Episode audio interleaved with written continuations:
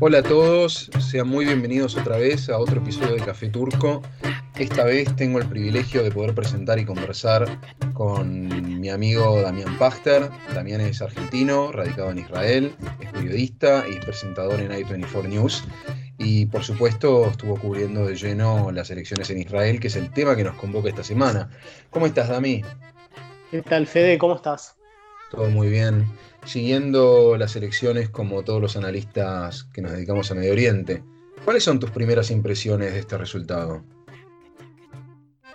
La primera de todos es la importancia de la figura de Benjamín Netanyahu, que ante todos los pronósticos, todas las encuestas y las múltiples causas judiciales que tiene en su contra, no solo que logró obtener un triunfo para todo el bloque de la derecha, sino que también logró aumentar en escaños el resultado obtenido en la elección anterior. Quiere decir que en los últimos 10 años el Likud bajo Netanyahu solo fue creciendo. Eh, las últimas elecciones en 2015, el Likud obtuvo 30 escaños y en esta elección de que culminó ayer ya eh, obtuvo 36 y se cargó la campaña a la espalda, al hombro y la verdad que fue un resultado que sorprendió y mucho. Sí, pero especialmente a ver, en, función, también se ha dicho de que ha, recurrido a ciertas prácticas demagógicas para impulsar este resultado, ¿verdad? En este sentido, a, tu criterio, ¿es cierto que en los últimos años se ha notado un nivel más autoritario de Netanyahu, especialmente de cara a las elecciones? Me refiero a, los comentarios durante las elecciones pasadas de que los árabes van en, manada a votar por la izquierda, o justamente los comentarios... Em, tendenciosos derogativos acerca de la izquierda, eh, tacharlos como traidores, eh, etcétera, ¿no? Eh, en ese sentido, ¿pensás que eso, que en efecto este, este, discurso tiene que ver con el triunfo de Netanyahu? No, en absoluto, no, no creo que esos dichos que tuvo en las elecciones realmente generen un impacto o que la gente es tan estúpida que escuche algo que dice una persona y por ende actúa en consecuencia. No, no, creo que es así. Yo, te lo pregunto porque es una, es una hipótesis que está en boga en, a, través de muchísimos columnistas, ¿no? Eh, que, observan de que estas tácticas eh, de Netanyahu populistas, bueno, que, tienen lamentablemente, dan, dan su resultado. Por eso es que te lo pregunto. Pero de hecho la mayoría de los columnistas sostienen que ese tipo de dichos generan una enorme eh, polarización en la sociedad y por ende iba a perder estas elecciones. Precisamente por esos dichos, esa fue una de las principales hipótesis, como bien mencionaste, que por esta forma, esos dichos que tuvo, eh, o cierta percepción de que Netanyahu polariza la sociedad, una vez que apareció la alianza azul y blanco, eh, prácticamente Netanyahu va a hacer historia. Y no ocurrió eso. Eh, claro. Ocurrió todo lo contrario. Por lo tanto, hay algo que los analistas, por lo menos los que, muchos de los analistas que trabajan acá, eh, siento como que optaron por, por, cierto, dejarse llevar por, muchas veces por una especie de wishful thinking. Claro. O sea que si hubiese, si, hubiese, perdido, Netanyahu le hubiesen atribuido una de las razones estaría en justamente su lenguaje polarizante. Pero ahora como ganó, eh, van a, algunos van a decir que ese lenguaje que utilizó le jugó a favor. Sí, pero es mucho, igual por eso, vamos, si querés, vamos un poco más a fondo con esto.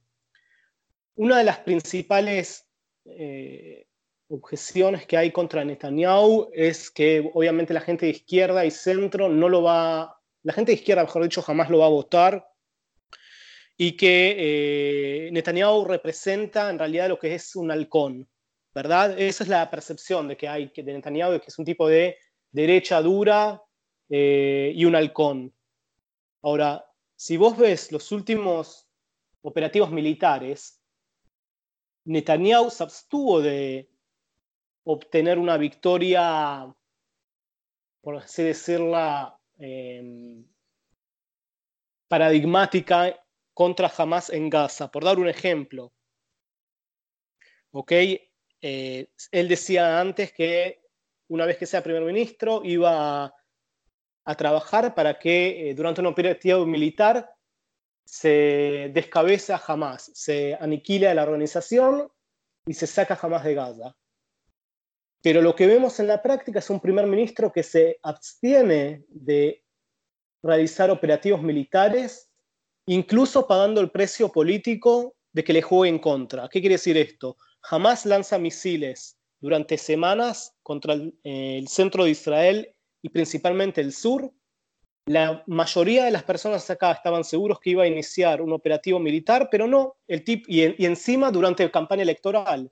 Entonces el tipo en realidad se muestra como, en realidad, como lo que es, es mucho más un tipo pragmático. Pragmático, que, así es. Sí, que una derecha eh, de manual, eh, eh, derecha de libro.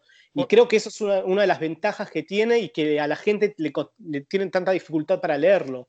Es que yo la percepción que tengo también como analista y habiendo vivido en Israel, es que, bueno, siento que a Netanyahu se le reconoce que es el único hombre capaz de gobernar, en, el sentido de que seas de izquierda o de derecha, lo odies o lo ames, entendés de que es un tipo que tiene las competencias y la habilidad, las mañas de la política, como para poder formar una coalición bajo circunstancias muy difíciles, ¿verdad?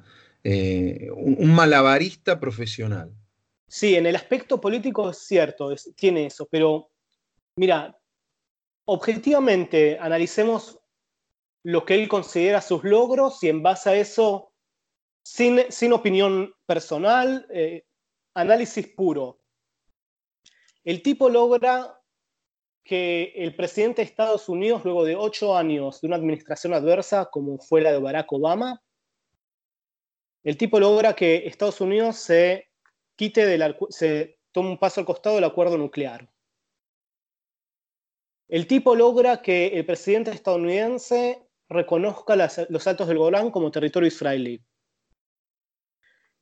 Eh, en el mundo árabe, que es el, ámbito más importante que tiene Israel porque es su vecindario, logra avances inéditos diplomáticos en cuanto a relaciones entre Israel y sus vecinos.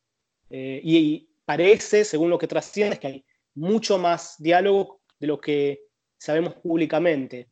Eh, y por otro lado, seguimos con el tema de Irán. En Siria, donde también está Rusia, Netanyahu logró un cierto mecanismo mediante el cual hay un entendimiento con Rusia para que Israel opere allí, es decir, que bombardee aquellas fuerzas que considera como una amenaza, principalmente el Hezbollah y las fuerzas revolucionarias iraníes y sus aliados eh, que se encuentran allí.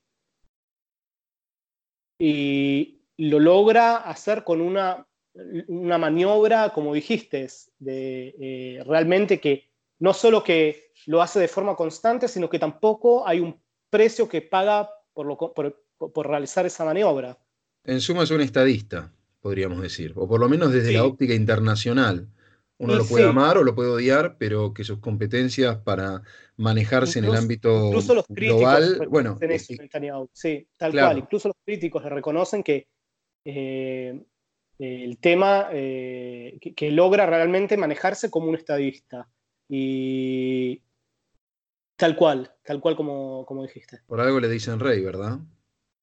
Ah, el rey es Melech Bibi, digamos. Bueno, eh, un, apodo bastante cariñoso, pero de alguna manera refleja la influencia. Es, más efectivo en realidad. Cuando, cuando, cuando se lo dicen en hebreo. Claro, tiene una, connotación, tiene una connotación diferente. Como cuando le decimos a Erdogan el sultán, ¿verdad? tal cual. todopoderoso y omnipresente Bibi que está en absolutamente todo. Y por algo, precisamente, eh, el, hombre tenía también la cartera de relaciones, internacionales, relaciones exteriores, que es algo que a mí me consta que los diplomáticos israelíes, mm, algo que no les gusta bastante, ¿no? Que, les pasen por encima y que la política tenga preponderancia sobre la cuestión diplomática. Más allá de los éxitos de los cuales vos bien recién hablaste, Pero el hecho de que una sola persona tenga tanta influencia en tantas carteras eh, para algunas personas eh, no, digamos, esto no es un ejemplo positivo para generaciones posteriores. Es cierto en cuanto la concentración de poder nunca es muy favorable.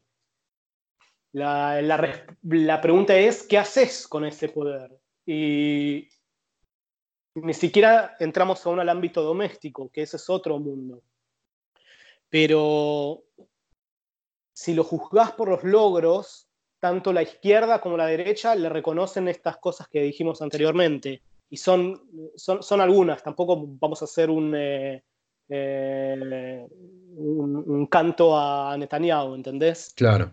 Pero hablando de concentración de poder, y esto, yo creo que esto es el quid de la cuestión.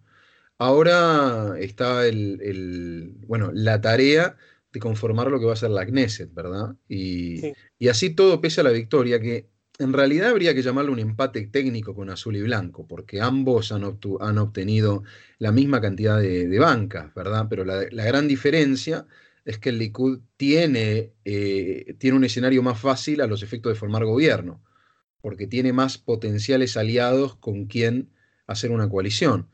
Pero cuando uno se pone a sumar los números entre el Likud y los partidos de derecha, tanto secular como religioso, acabo de hacer la cuenta, tal vez estoy equivocado eh, o estoy mirando datos eh, más viejos, pero a mí me da el número que te va a llegar a 61, que sería una mayoría simple, ¿no? Si la CNESE tiene 120 asientos, que tengan 61 nos habla de un gobierno de minoría.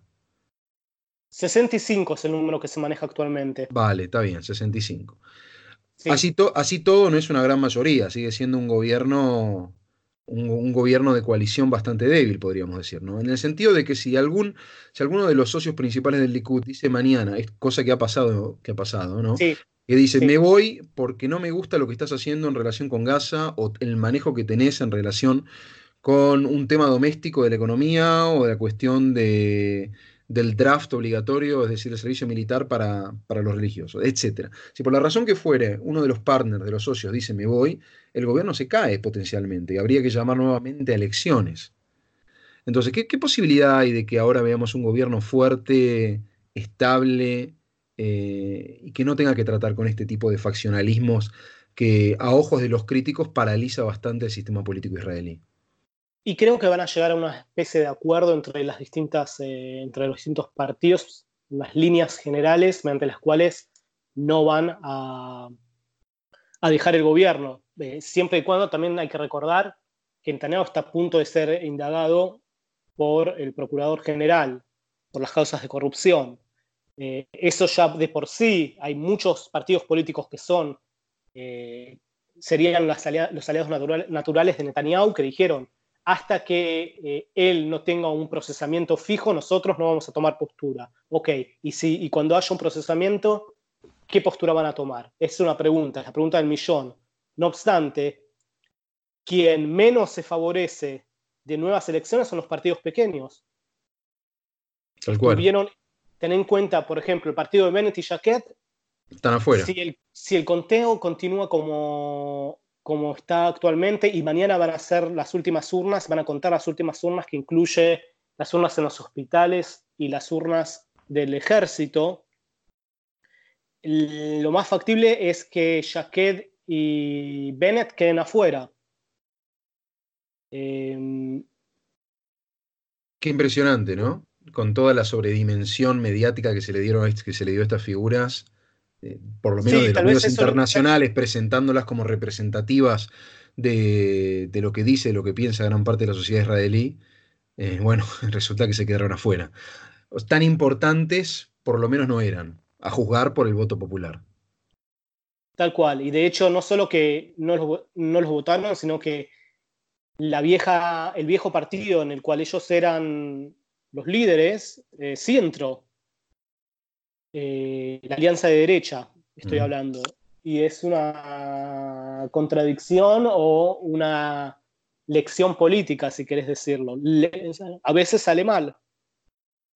¿Y qué posibilidades? Aparte, tanto Bennett y Jacquet fueron dos figuras muy eh, llamativas, muy eh, que llamaban la atención de, todo el mundo, eran muy activos. Jacquet como ministra de, la Justicia y Bennett como ministro de Educación tuvieron muchos logros también que son reconocidos por eh, gran, gran parte. Incluso si no lo ven como logros, digamos que se los ven como personas que son eh, personas que hacen cosas, que llevan adelante medidas.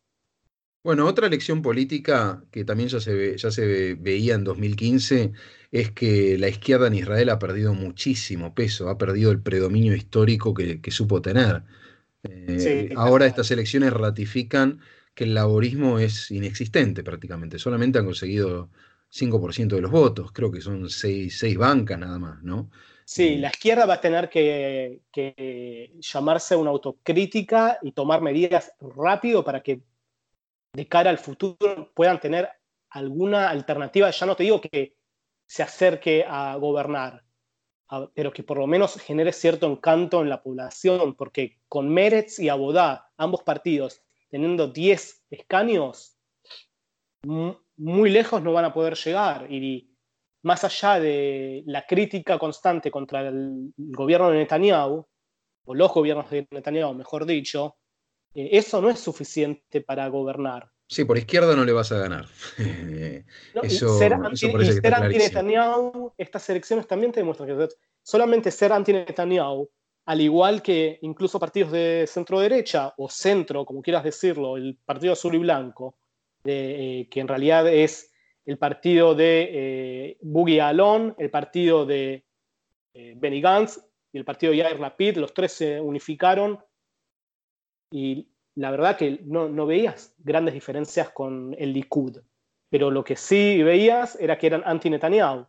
Y eso también destaca esta elección, que hay un montón de personas que simplemente votaron eso con total de no ver de nuevo a Netanyahu en el poder y no les importaba un bledo la plataforma política. Ahora, esta, alianza, esta alianza tripartita, ¿no? estas tres figuras que mencionaste, durante la elección prometieron de que no estarían dispuestos a formar un gobierno de coalición con Netanyahu. Eh, más, allá, más allá de las declaraciones, ¿no? ¿hay alguna posibilidad eh, de que esto suceda? ¿De que haya un gobierno mayoritario fuerte eh, formado entre el Likud y el azul y blanco?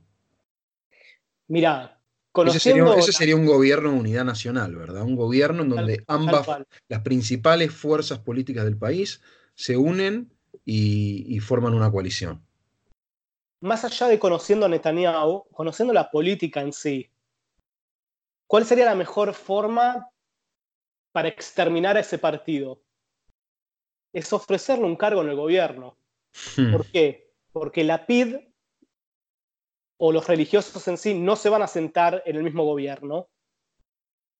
Entonces, vos al ofrecerle a Gantz, que es la actual cabeza del partido, más allá de la rotación que habían eh, ofrecido en caso de ganar, si vos le ofreces a Gantz, por ejemplo, el Ministerio de Seguridad, y Gantz con ganas eh, responde positivamente, explota el partido de adentro. O sea, como medida política incluso... Pierde credibilidad. Ya la Alianza Azul y Blanco pierde su propósito existencial, podríamos decir, que es ganarle a Netanyahu, lisa y llanamente. Tal cual, que fue toda su campaña. Incluso se dicen, incluso el, el propio pensamiento de entrar o no, y eso la prensa se los va a preguntar en los próximos días, ya la propia posibilidad les va a generar un dilema interno y yo creo que Netanyahu eh, va a apuntar para ese lado, no necesariamente para sentarse con Gantz en un gobierno, sino simplemente para derrumbar a, ese partido. O sea, que, eh, o sea que Azul y Blanco no, como, como partido político en sí, que es una, es una invención reciente, digamos, ¿no? Sí, es una invención eh, electoral, sola hecho para... No va a existir como, Tal cual, pero como plataforma política no, no va a existir eh, en, los, en los años siguientes, ¿verdad? O sea, es, no, hay, un partido político propiamente dicho, sino más bien una alianza de conveniencia. Tal cual, es mi lectura esa. Em, hay que ver cuánto tiempo va a durar azul y blanco en la oposición. ponerle que Netanyahu no le ofrece ningún cargo, ¿cuánto tiempo van a durar los egos ahí? Sí contenidos. Sí, en el sistema político israelí en, los, en, los, en la última década se ve que cada figura forma su propio partido político, ¿no? Eso también de alguna manera ayuda a explicar por qué el laborismo pierde tantos votos, porque ahora las opciones son muchísimos más. Cada quien forma su partido. Sí, por otro lado, muy interesante. Bueno, el azul En realidad, la sorpresa de, las elecciones es, primero, que el Likud no solo que ganó, sino que aumentó su poder político. Y por otro lado, que Feiglin, Zeut, que iba a ser la sorpresa de las elecciones, en realidad fue la sorpresa, pero al revés, no entró ni siquiera. Tal cual. Eh, lo trataron de tildar como todo el tiempo por el tema de la marihuana y legalizar la marihuana. Eh, yo estaba bastante seguro que iban a entrar, no por el tema de la marihuana, sino por el tema de la plataforma política que como que logró tocar algún nervio en la sociedad con el discurso libertario, que es un discurso que está ocurriendo en varios lados eh, y que está tomando cierto, cierta relevancia en el mundo político en general. Eh, es decir, menos intervención del Estado en la vida privada, respeto de las libertades individuales, eh, pocos impuestos, libre mercado al palo. Son todas cosas que este nuevo partido eh, quería promover. Pero sin embargo, en muchos aspectos, la izquierda más dura israelí le critica a Netanyahu precisamente sus políticas, sus políticas liberales, ¿verdad? El hecho de que si bien el país ha crecido económicamente, eh, no todo mundo se ha beneficiado de la apertura del mercado. Bueno, eso es cierto y también es cierto que en el plano doméstico esa es la principal crítica al gobierno de Netanyahu, el costo de vida en Israel. Es altísimo. Es altísimo, está entre las Tel Aviv, entre las tres ciudades más caras del, del mundo. Em, ahora, también, o sea, qué sé yo, te pueden tirar datos y el salario, eh, el salario promedio en Israel es de aproximadamente 10.000 eh, shekels, que son 2.500 dólares, que es un salario... Sí, en cualquier, parte del, en cualquier parte del mundo con eso vivís muy bien, pero en Israel te, apañás hasta ahí. Es carísimo, es verdad, es carísimo y en algún momento va a tener que, que tocar ese tema. Em, de alguna forma. Dami, te quiero hacer dos preguntas finales, que se nos acaba el tiempo. Primero, como tengo entendido de que estuviste en el búnker del Likud, te quiero, quiero que nos cuentes cómo fue esa experiencia, qué es lo que viviste. Y por último, bueno, una reflexión de cara al futuro, ¿no? ¿Qué es lo que nos depara el siguiente gobierno israelí y cómo se va a vivir a tu criterio la política en la sociedad en el día a día? En cuanto a la sensación en el centro de campaña del Likud, la verdad que estaban todos preocupadísimos al principio y la gente que se esperaba para las cinco y media, seis de la tarde, yo estaba ahí ya desde la una de la tarde, eh, de repente postergaron por la preocupación que había. Netanyahu iba a aparecer a las 8 Luego postergó su presencia para las 11 y terminó llegando a las dos pasadas, pasada la medianoche. Eh, y estaban preocupados. Yo me la pasé hablando ahí con gente, no solamente con activistas, sino con eh, miembros del Likud de, gobierno, y las caras eran bastante preocupantes. Pensaban que eh, los resultados iban a ser más cercanos a los que las primeras bocas de urna. Es decir, que azul y blanco les ganaba por dos, tres escaños, cuatro en algunos casos. Y a medida que fue avanzando la noche, se fue llenando el lugar y ya a medida que pasaban las horas, ya, ya las caras habían cambiado, pero con, cierta, con cierto cuidado, ¿no? No estaban tan, tan no estaban eufóricos, ¿ok? Esa, esa no fue la, la, la sensación de la gente ahí, por lo menos lo que yo capté, y tampoco no, había tanta gente. No era un evento abierto al público general, era más para los activistas del Likud eh, y, nada más. Cosa que en cuanto a, por ejemplo, si lo comparás con la victoria o, de, algún acto político de, un país latinoamericano que, llenan un estadio y discursos de tres horas, eso no, no, lo ves acá. Claro, el israelí es cínico, es más. Así es. Y en, cuanto al futuro, y el, tema clave va a ser el plan de paz de Donald Trump. Mm. Eso es lo que, lo que se viene. Yo hago la metáfora de cómo es un elefante que se está acercando y que ves, lo ves, lo ves llegando de lejos, eh, levantando tierra y que en algún momento va a entrar a la pieza. Y la pregunta es, ¿cuánto al tanto está Netanyahu de ese plan, de los detalles y que incluye ese plan de paz, el llamado Pacto del Siglo? ¿Decís que no está al tanto la relación cercana con Netanyahu y con Jared? Cuenta todo lo que ocurrió en los últimos meses. Eh, acá hay gente que, dice incluso lo confeccionó Netanyahu junto, ¿entendés? Por eso. Sí, no, es un argumento que no me extrañaría escuchar. Y creo que hasta cierto punto tendría cierto asidero. Dado la historia de Netanyahu, la leccionar sobre Medio Oriente a, medio mundo, ¿verdad? Sí, ¿qué incluiría? O sea, sea yo creo que fuera, fuera, sea cual sea el, el rumor dice que estás hablando de un land swaps de proporciones faraónicas, de, que Jordania le entregaría territorio. Es un rumor, ¿verdad? Sí, pero Jordania le entregaría territorio a los palestinos y los sauditas le entregarían territorio a los jordanos. Sí, pero sea como sea, los palestinos, por lo menos según las declaraciones que hicieron, no van a aceptar ningún tipo de pacto de paz que venga de Trump porque no lo reconocen como actor legítimo para negociar. Hace rato ya. perciben de que sea lo que sea la forma, el, trato va a ser sumamente perjudicial para sus intereses.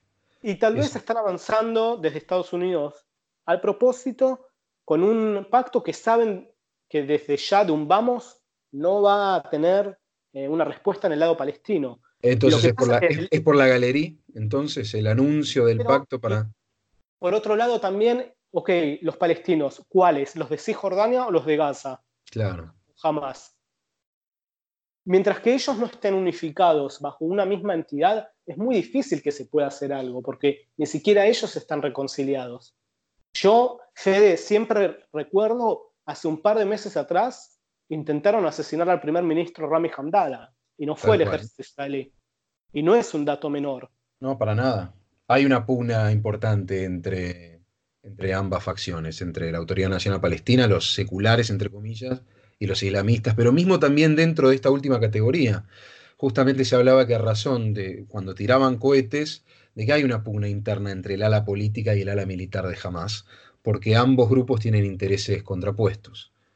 En fin. El tema, de la diferencia misma en, en Hamas es medio mito.